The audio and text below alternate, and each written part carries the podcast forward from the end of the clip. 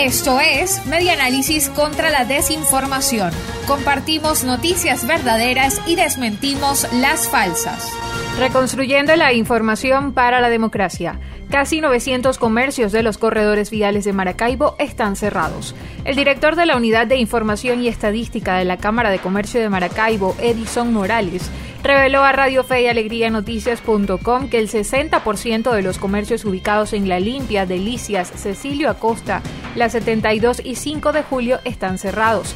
En los cinco corredores viales mencionados, caracterizados por su evidente actividad económica, actualmente se detectaron 1.480 locales, de los cuales 888 estaban cerrados, es decir, 592 estaban abiertos al público.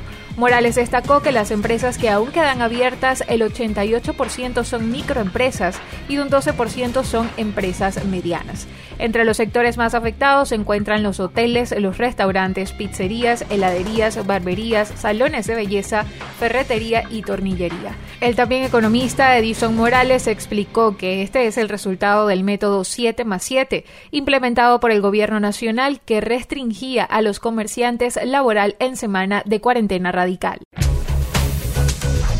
Esto fue Media Análisis contra la Desinformación. Síguenos en nuestras redes sociales, en Twitter e Instagram en arroba medianálisis y nuestra página web medianálisis.org.